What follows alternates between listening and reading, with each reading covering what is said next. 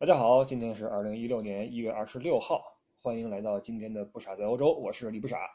今天呢，欧洲这边出了个新闻，具体来说是在荷兰，有两个荷兰的年轻人上街去搞了一个令人感到不舒服的恶作剧。具体来说呢，就是两个人抱着一罐奶粉上街，找到在街上走动的陌生的华人，上去之后，呃，问人家，请问你需要奶粉吗？同时不论对方如何作答。直接把这个奶粉扣在人脖子上就跑了啊，并且制成了视频放在了 YouTube 上面。两个人以为是个恶作剧就完事儿了，但是很快这个行为在华人圈里边激起了震怒。嗯，同时荷兰这个社会也开始对这个行为进行声讨，认为这个行为愚蠢而且非常的带有侮辱性质。那很快这两个人被人肉出来了。呃，于是很快的两个人计划着。怎样去道歉啊？这是今天刚刚发生的新闻，之后怎么发展还不知道。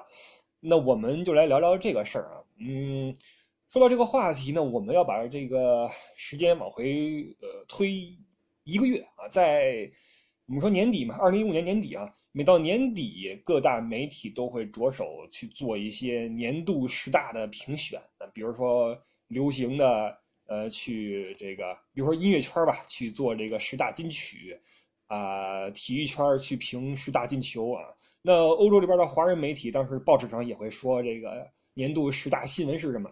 那其中有一份报纸啊，评选的二零一五年欧洲华人十大新闻，其中有一条就是旅欧留学生忙代购误学业引关注啊，这是其中一条。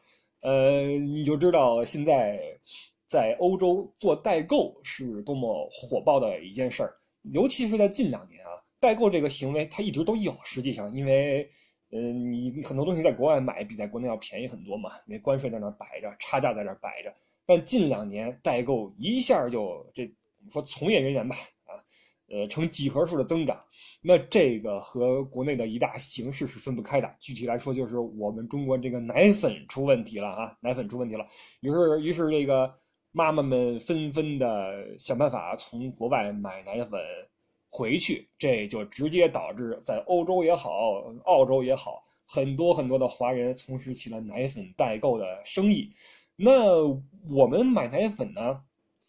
中国的妈妈们买奶粉呢，又过于集中的相信某几大品牌啊。你比如说，在德国的某一个品牌，蓝包装那个上面有个小熊，大家都知道是什么啊，就不说名字了。是如此的火爆，以至于我我在我给我感觉十个妈妈里面有九个是要选择这个奶粉，另外一个呢还是因为没有货了，于是不得不选择其他品牌，就导致欧洲这边或者说嗯德国吧，这个超市里面这个货架啊，奶粉那块尤其这个品牌永远是空的啊，你根本买不到。呃，这种情况时间一久呢，就会造成一定的反响了。那人会思考嘛？会会奇奇怪嘛？说怎么凭为什么呀？为什么都是空的呀？哎，大家一调查一发现，原来这个奶粉被中国人大批量的买走了。不论是来旅游的、来出差的也好，还是在欧洲常住的中国人也好，被他们包圆了。那大家就会有一些异议了，就会问一句：凭什么？对吧？这个事儿呢，我们呀，先换位思考一下哈。我们假设一下，比如说您在您生活的国家。然后在您生活的小区啊，比如说那超市里面，突然从某一段时间开始，其中有一样生活必需品消失了。你比如说，你比如说手纸啊，你比如说手纸，你发现买不着了。然后你经过调查之后呢，你发现这手纸啊是被一些，你比如说来自，比如说印度吧，来自印度的一个人买走了，因为印印度也是一个人口大国啊。你发现都被他们买走了，理由是什么呢？是印度本国的手纸有毒，不能用。再比如啊，印度人不要生气啊，那这个这个，呃，你就会觉得奇怪，那凭什么你们印度人的手指有毒，你把我们这儿的手指都买走了呀？你买走了，我用什么呀？我恨不能用报纸啊，对吧？这就是是是是是一个问题。呃，有些人就说说，那我们再怎么买你们的奶粉啊，这也是拉动你们的内需，这也是好事儿，促进你们消费嘛。但是实际上，奶粉这个东西啊，它是有一定的特殊性的啊。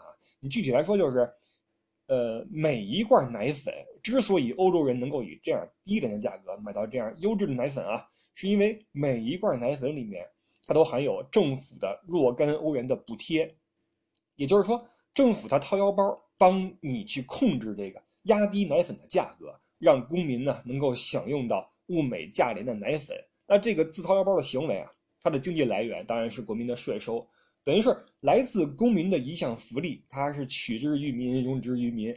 当然，当这个当这个福利没有用到自己本国老百姓的头上的时候，而是而是被外国人大量的，我姑且说是抢占吧，那就会出现问题。那百姓就会说：那我交了税，我却没有买到我因为这个交税而理应享用到的东西，而却被你们买走了。你们的目的是为中国的宝宝，呃，中国的妈妈们有没有给我们上税？那凭什么他们？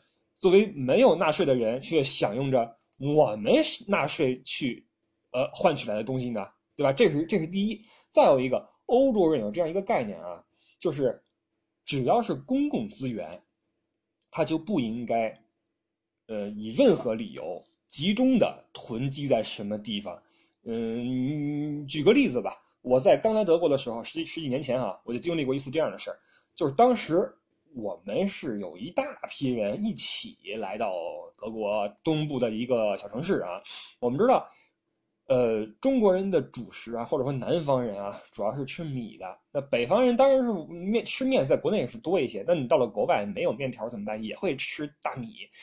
那欧洲人是不吃米的，他们吃土豆也好吃什么也好，所以大米在超市里面的囤囤货量就非常非常少。他们的大米是那种。像我们在中国是一袋一袋的买啊，大袋子、大口袋驮驮驮驮回家里去。这边超市里是那种小袋的，五百克一包，五百克一包，一盒装着十二包，也就一袋儿啊。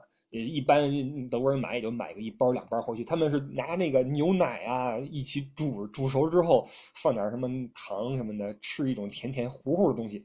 他们是这么个吃法，当做甜点来吃的。那我们是当做主食，所以需求量就很大。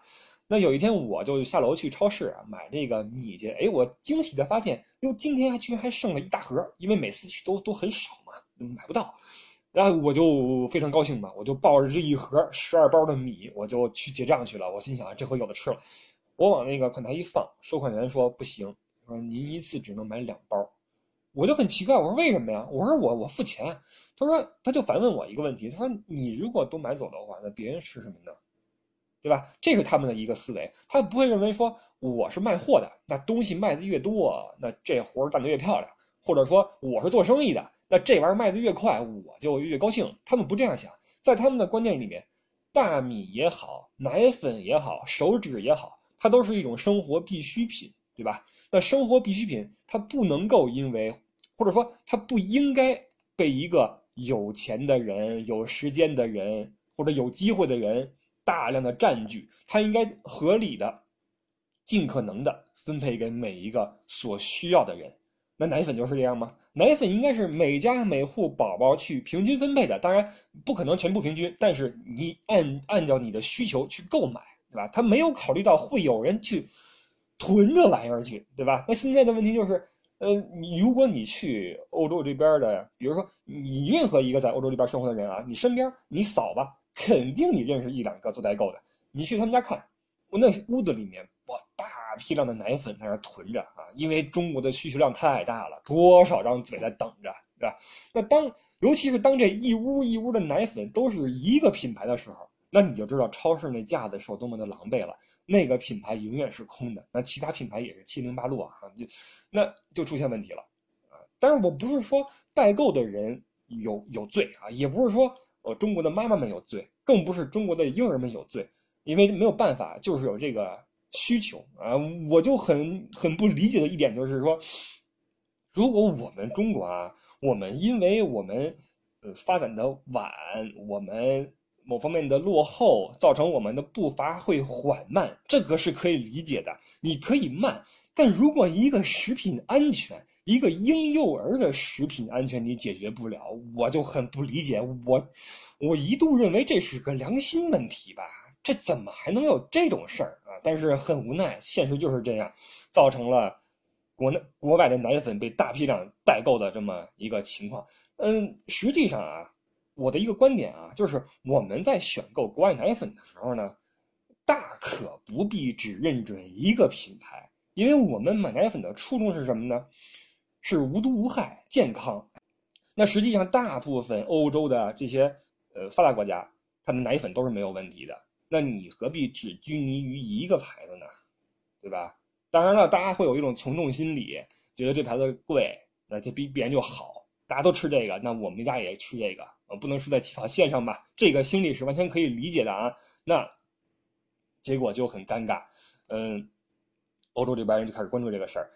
荷兰啊，呃，电视台曾经呃派记者偷拍过这个事情。正经的是电视台出去拍啊，拍这个中国人买奶粉的这个情况，就看这个。中国人一趟一趟的进去去买奶粉，一开始是他们没有意识到这个问题的严重性啊，你买就买吧，你买五罐六罐不不管你。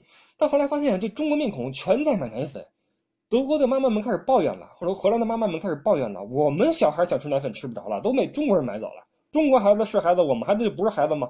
这就是问题嘛。那于是他这个就开始限购啊，每个人每次只能买两罐。哎，那不管咱们中国人那量大嘛，对吧？你比如说，咱们一伙人一起去欧洲玩，那你我买两罐，那你帮我买两罐，他帮我买两罐，你超市一个架子能有几罐？照样给你搬空了，对吧？照样搬空了。那如果说在本地生生存的这些代购人，他们怎么办呢？那我就在那买两罐，那我再去旁边的超市再买两罐，人就扫货呗。或者说，我在这超市，他们的这个欧洲人认咱们中国人认的也不好，啊，这个嗯，看谁都一样。我在这儿买两罐，然后我这隔天再来买，你也你也记不住我是谁，长都一样，对吧？小眼睛戴眼镜儿，就不就这样？那当时荷兰这个电视台就发现了，有几个做代购的中国人反复的进同一家超市往外背奶粉出来。那这个视频在电视台一播放，肯定会令当地的社会一是感到很新奇，再一个就会认为这是一种不光彩的行为。咱们从法律上说啊，这是这个行为是。肯定是违反一些规定的，起码你逃税了，对吗？起码起码你把这个奶粉买来，第一，它是这个有国家补助的，你你你不能够说依靠这个国家补助的产品去倒卖去盈利，而且你盈利的话，你靠这个盈利的话，你是要上税的。再一个，你往中国寄，中国的这边海关也是要交税的，但大部分都是躲过去了啊。从道理上说，这事儿是有问题的哈。那你你我们再回到之前举举那个例子上，当你发现你家超市的，你们家附近超市的某项生活用品被抢光了的时候，被一个外国人抢光了的时候，你会不会觉得，嗯，不太对劲儿？你会不会觉得有一种这个这个不舒服的感觉？或你觉得你资源被别人抢了，这很正常吧？这很正常。所以荷兰的社会，包括欧洲的社会啊。都会对这个中国人买奶粉这个事儿有一定的意义啊，他再怎么理解，他也会有一定的意义，因为他们也是利益牵扯的一方，这很好理解，对吧？这很好理解。所以这两个年轻人用奶粉来，我我我就不说是辱华吧，用奶粉来拿中国人做这种非常恶劣的恶作剧的行为，一定是与呃我们华人。大批量的抢购欧洲的奶粉，这个现状是分不开的。他们一定是因为觉得我们的资源被掠夺了，或者说你们居然这样去买奶粉，你们不对，你们不好，一定会有这样的一种高高在上的心理也好吧，或者说一种被怎么着的心理也好，于是他们有了这种。嗯，不好的行为，我不是在替他们开脱啊，我只是给大家聊一下，嗯，他们这种行为的可能性在什么地方，动机在什么地方啊？因为，嗯，大家在国内的话，可能不是很清楚在这边的情况。说实话啊，嗯，我说这话可能招骂，就是实际上作为长期生活在这边的华人呢，与奶粉无关的人哈，每次去超市，别人怎么样我先不知道啊，我自己我是有点。觉得抬不起头，尤其是当每次看到那上面写着牌用中文写的告示牌的时候啊，奶粉每人一次只能买两罐，包括有一段时间买两罐这个这个这个这个规定都不好使了，于是干脆把那奶粉柜子给锁起来了，你知道吗？锁起来了，想去买奶粉的话，你要你就出示这个婴儿的出生证，让让德国的妈妈们出示出生证，到这个地步了，你说这多多多不好意思呀，多丢人啊，这事儿。当然，现在这个情况好一些了，因为我们刚刚提到过的那个著名品牌，被大家所追捧的品牌，嗯，在二零一五年又签了两个代工厂，啊，扩大产量了。它为因为这事被罚过一次，它的产它的这个需求量激增，于是它产量就激增。但是作为奶粉的企业，它的产量是有上限的，你超过的话是要被罚款的。你你这个，呃，有相关规定啊，你不能说那个无限量的生产，你你品控是是问题嘛。于是被罚了一次，嗯，迫不得已，或者说呃趋利避害吧，签了两个工厂，开始大批量的生产奶粉。那现在中国一开放二胎。这个西方的奶牛们又有活干了啊，包括奶粉商又开始有活干了。但是这个问题的根源还是在于我们国内的食品安全。我是真的非常非常希望，不论是从哪个角度啊，我都希望赶快我们把我们奶粉问题解决掉，不要再让我们的妈妈们从国外买买奶粉回去啊，不要再让我们在欧洲的华人，呃，为了奶粉帮国内的人去。买去囤货，也不要再让欧洲人认为我们中国人来超市就是为了拿奶粉。不要再让欧洲人写出中文的告示，告诉我们中国人每人每次只能买两罐奶粉，这个实在是太丢人了啊！太丢人了。呃，这两个荷兰的年轻人，呃，确实是应该被声讨，确实应该被声讨。但是我们的形象，我们华人的形象，不论是我们生活在欧洲的，还是大家以后有机会来。出来的，在中国的华人，我们的形象与我们国国家的实力是分不开的。希望我们国家能够早日的富强，从方方面面去富强啊，把这些基础的应该解决的问题解决掉，让我们嗯中国人能够抬起头来吧。这是一点小愿望。嗯，好吧，关于奶粉就说这么多。呃，这个新闻呢并没有结束，之后怎么样，大家可以自己的去关注。好吧，感谢收听今天的不傻在欧洲，我们以后接着聊，个，拜拜。